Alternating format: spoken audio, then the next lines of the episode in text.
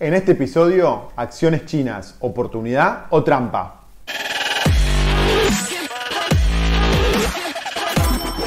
Esto es el Fede Teso Show. Hola amigos, mi nombre es Fede Tesoro y este es el episodio 184 del Fede Teso Show. En esta edición quiero hablarles de las acciones chinas que cotizan en Wall Street en Estados Unidos, que se convirtieron en grandes protagonistas durante los últimos meses debido a su pobre desempeño que las llevó a niveles que no se veían desde hace un par de años atrás. Si te fijas en la evolución del fondo Invesco China Technology, que es un fondo que aglutina a las compañías tecnológicas chinas que cotizan en, Wall Street, en el gráfico que ves en pantalla lo vas a poder ver con la línea azul. Podés ver que el último año perdió la mitad de su valor, un 48% para ser exactos. En contraste, el índice Nasdaq 100 que agrupa las 100 mayores compañías tecnológicas de Estados Unidos, que es la línea naranja que puedes ver en el gráfico, cotizó prácticamente plano, es decir, una modesta ganancia del 3%. Entonces la pregunta del millón, ¿por qué las acciones chinas sufrieron estas fuertes bajas mientras el mercado de Estados Unidos fue capaz de mantener el valor? Bueno, los problemas para las acciones chinas comenzaron ya hace mucho tiempo, en octubre del 2020, cuando el presidente y fundador de Alibaba, Jack Ma, desapareció misteriosamente. Entre octubre del 2020 y enero del 2021, este magnate estuvo totalmente desaparecido y muchos fueron quienes atribuyeron esta desaparición al enfrentamiento de Ma con el gobierno chino. Y es que a finales del 2020 Jack Ma había criticado abiertamente las políticas autoritarias del gobierno chino y el gobierno chino que está encabezado por Xi Jinping contraatacó imponiendo una multa de nada menos de 2.800 millones de dólares por prácticas monopolísticas a Alibaba. Pero Alibaba no fue la única tecnológica que fue atacada por este gobierno comunista. Ante la excesiva influencia que para los dirigentes comunistas estaban consiguiendo muchos dueños de estas grandes empresas, en los meses que siguieron el gobierno chino envió una seria advertencia a más de 13 tecnológicas chinas. Le dijeron o cambian su forma de hacer negocios respetando la voluntad del gobierno de Beijing o se van a enfrentar a sanciones similares a las sanciones que recibió Alibaba, que es la segunda mayor compañía de comercio electrónico del planeta. Entonces, la constatación por parte de la comunidad inversora de que las compañías chinas están sujetas a la voluntad y designios de la dictadura comunista china le restó mucho atractivo de inversión a estas empresas. Es importante tener en cuenta que las compañías cotizadas se enfrentan a muchos riesgos, todas. Por lo general los principales riesgos son los de mercado, como que por ejemplo surjan nuevos competidores que le quiten cuota de mercado a la empresa o los riesgos económicos, como puede ser una recesión financiera o una crisis financiera. Pero en el caso de las compañías donde su negocio está focalizado en países donde los derechos individuales, tanto de los ciudadanos como de las empresas, no se respetan, no hay leyes firmes, estas empresas tienen un riesgo añadido, que es el llamado riesgo político. El riesgo político de las empresas chinas es inmenso, como pudimos ver en el caso de Alibaba. Pero en las últimas semanas este riesgo político volvió a cobrar importancia tras la invasión de Ucrania a Rusia. Esta invasión sorprendió a un montón de inversores. El mercado no la vio venir, no esperaban que Putin, que Putin vaya tan lejos y realmente emprenda la mayor guerra en Europa desde el final de la Segunda Guerra Mundial. Y como consecuencia de esto, muchos inversores empezaron a mirar con mucha desconfianza lo que podría pasar entre China y Taiwán.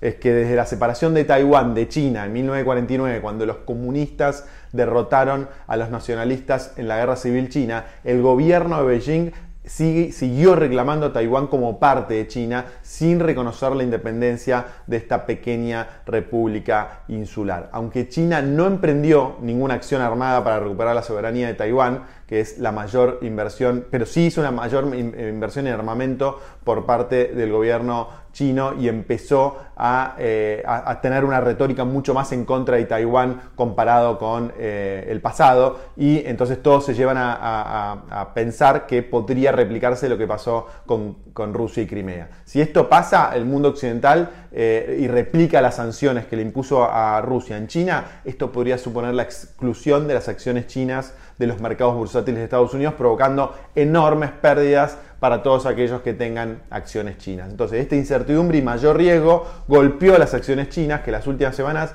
tuvieron caídas de más del 20% entre el 24 de febrero, cuando Rusia invadió Ucrania, y el 15 de marzo. El 16 de marzo, el gobierno chino decidió intervenir para frenar la devaluación de las compañías chinas en la bolsa y declaró que estaba dispuesto a establecer un plan de cooperación con las autoridades de Estados Unidos para que más empresas de China puedan cotizar en Wall Street. Esto propició un fuerte rebote, es una montaña rusa esto. Entonces las principales eh, compañías chinas se recuperaron entre un 50 y un 30% eh, del valor. En este cuadro que podés ver en pantalla ahora vas a ver una comparación de la recuperación de las principales acciones de China. Entre ellas vas a poder Alibaba en azul, Pinduoduo en naranja, Baidu en morado, Tencent en verde y JD.com en amarillo. Está claro que el riesgo político de invertir en acciones chinas hoy es muchísimo más alto y que eventualmente en China podría llegar a ocurrir lo mismo que pasó en Rusia si China decide invadir a Taiwán. Y esto está provocando un montón de volatilidad en las acciones chinas. Pero también existen muchos factores positivos que pueden influir en las acciones chinas. Veamos cuáles son si nos fijamos en los aspectos puramente del negocio de estas grandes compañías, nos encontramos con que la mayoría de las, compañías tienen modelos de negocios muy sólidos, que llevan creciendo de manera interrumpida desde hace muchísimos años gracias al buen estado de la economía china, que es una economía que siempre crece. Inclusive en el año 2020, que fue plena pandemia, la economía china se las arregló para crecer. Es decir, son empresas innovadoras que tienen negocios bien manejados en una economía que no para de crecer. Es más, hay muchos modelos macroeconómicos que predicen que para el año 2050, 2050, la economía china va a ser la mayor economía del planeta, superando inclusive el tamaño de la economía de Estados Unidos. El propio Rey Dalio, que es el director del fondo de cobertura Bridgewater Associates y es uno de los inversores más exitosos de la historia, pronosticó recientemente en un libro muy interesante que se llama El orden mundial cambiante, en el que analiza los ciclos que llevan las naciones a prosperar o a declinar, que la próxima primera potencia mundial va a ser China. El libro está por ahí, por ahí atrás. De cumplirse estos pronósticos, invertir en estas compañías chinas nos va a dar una exposición al éxito económico que está viviendo, por supuesto, este gigante asiático. Pero cuidado, porque el mismo Dalio en su libro hace un llamado de atención. Dice que cuando una superpotencia declina y la otra avanza, inevitablemente se producen conflictos entre los dos que aunque no necesariamente puedan desembocar en una guerra armada, sí implica confrontaciones de orden económico y, comercial. Conclusión, las acciones chinas tienen un potencial enorme, pero también un riesgo muy grande, y esto implicará que las subas y bajas, como viste eh, hace un ratito, van a seguir siendo muy pronunciadas durante los próximos meses y años.